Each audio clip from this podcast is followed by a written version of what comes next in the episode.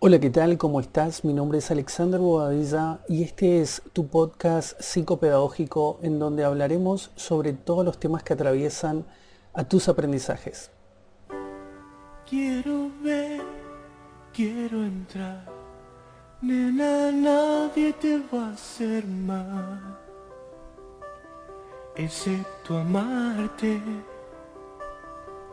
En el día de hoy vamos a desarrollar un tema importante que lo tomé justamente a partir de una lectura que estoy haciendo o una relectura que estoy haciendo de uno de mis libros favoritos que se llama Acontecer Psicopedagógico 2 y que es de una de mis mentoras más importantes. Yo generalmente cuento que en, mi vida profesional o en mi vida formativa he tenido dos grandes mentoras, he tenido varias, muchos y, grandes profesores y grandes mentores a lo largo de mi, de mi formación sin embargo, hay dos que se destacan. Ah, por un lado, una de mis profesoras más ah, importantes y más influyentes, que fue la profesora Graciela Irala, a la que si está escuchando le mando un fuerte saludo y un fuerte abrazo psicológico, porque es una de las personas que más ha influido en mi forma de entender los aprendizajes que son para la vida y esos aprendizajes que nos van a marcar a lo largo de toda nuestra existencia. Realmente una excelente profesional y que a su vez ella me presentó a otra de mis mentoras que tuve la posibilidad de conocer muy brevemente, pero a través de su bibliografía pude acercarme a sus ideas y sus pensamientos.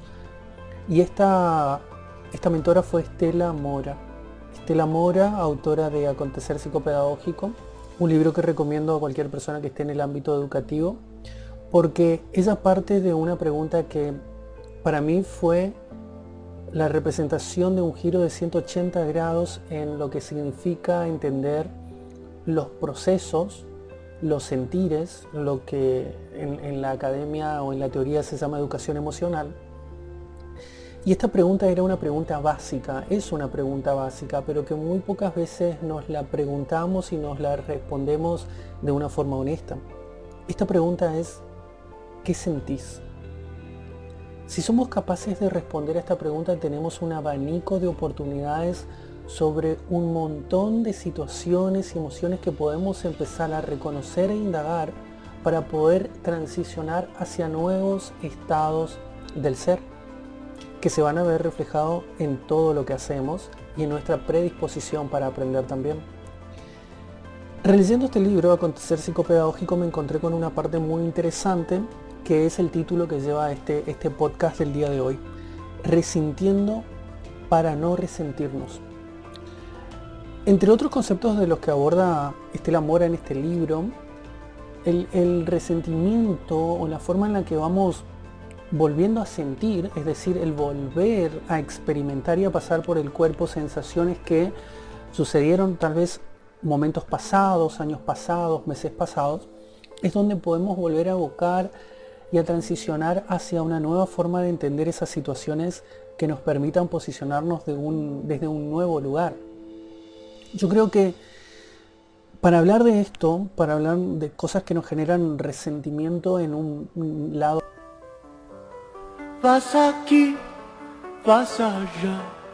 pero nunca te encontrarás. Al escaparte, no hay fuerza alrededor, no hay pociones para el amor. ¿Dónde estás? ¿Dónde voy? Porque en la calle de la sensación lejos del sol que quema de amor. Yo creo que tenemos que aprender a conectarnos nuevamente con nuestros sentimientos y tenemos que aprender a desarrollarlos siendo conscientes de que aquello que sucede en nuestras familias va a atravesar nuestros objetivos, nuestra predisposición al aprendizaje y también lo que nosotros queremos lograr en nuestra vida, pero que eso no tiene que ser definitorio. Como estudiantes, especialmente si estamos en un estadio em, de exámenes, si estamos en la universidad o si estamos preparando alguna exposición importante, algún trabajo en equipo importante, tenemos que poder empezar a aplicar la inteligencia emocional de una manera que nos permita canalizar el resentimiento en una producción subjetiva que tenga un impacto positivo en nuestro, en nuestro futuro académico. ¿Y por qué lo señalo de esta forma? Porque muchas veces lo que acontece dentro de nuestro núcleo familiar,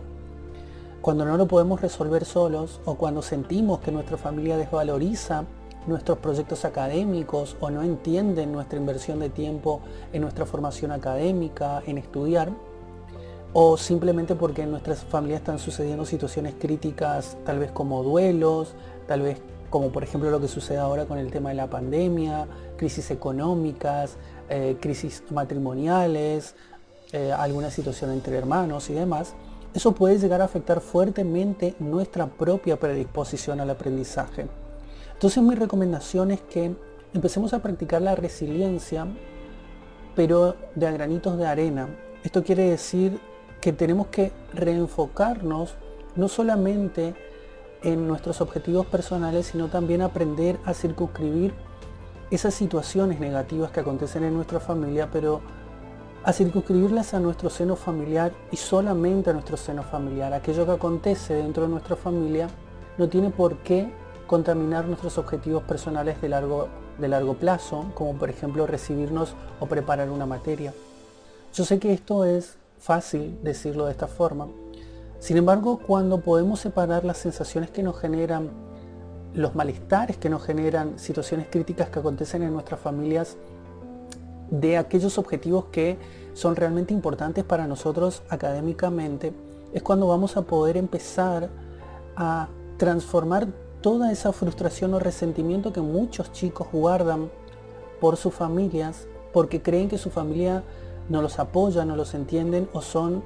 un peso muerto en, la trayectoria, en su trayectoria académica o en la consecución de sus objetivos. Entonces es muy importante poder circunscribir las crisis familiares a lo que son crisis momentáneas, familiares, que no tienen por qué incidir completamente y destruir completamente mis sueños, mis anhelos y mis proyectos. Trabajar sobre esto, poner el foco en lo que es realmente importante para ti, no enredarte más de lo necesario en crisis o situaciones que tú no puedes controlar o que, tú, desbordan completamente tu bienestar y, y tu situación familiar, no darle toda tu atención a eso y poner el foco en tus proyectos de largo plazo o de mediano plazo como tus exámenes y recibirte es lo que va a determinar tu actitud hacia el éxito. Y lo que va a determinar también que en el futuro no, te, no seas una persona resentida, sino que puedas ser una persona que constantemente vuelve a sentir y vuelve a pasar por el tamiz de las emociones, incluso aquellas emociones negativas, pero ya no con un sentido de odio, de rencor o de frustración por aquellas situaciones que acontecen en nuestras familias y que no siempre podemos controlar, pero que nos afectan negativamente. Creo que una de las emociones más feas que un humano puede sentir es rencor o resentimiento hacia su propia sangre. Y creo que muchas veces muchos estudiantes sienten eso o sienten que sus familias no los apoyan justamente por no poder canalizar y no poder estar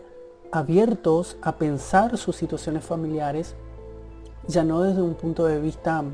eh, íntegramente familiar, es decir, ya no como hijo de esa familia, como hermano, em, como nieto, sino como alguien que tiene que ser responsable por sus propios objetivos, como alguien que emocionalmente se educa y es autocrítico con sus propias...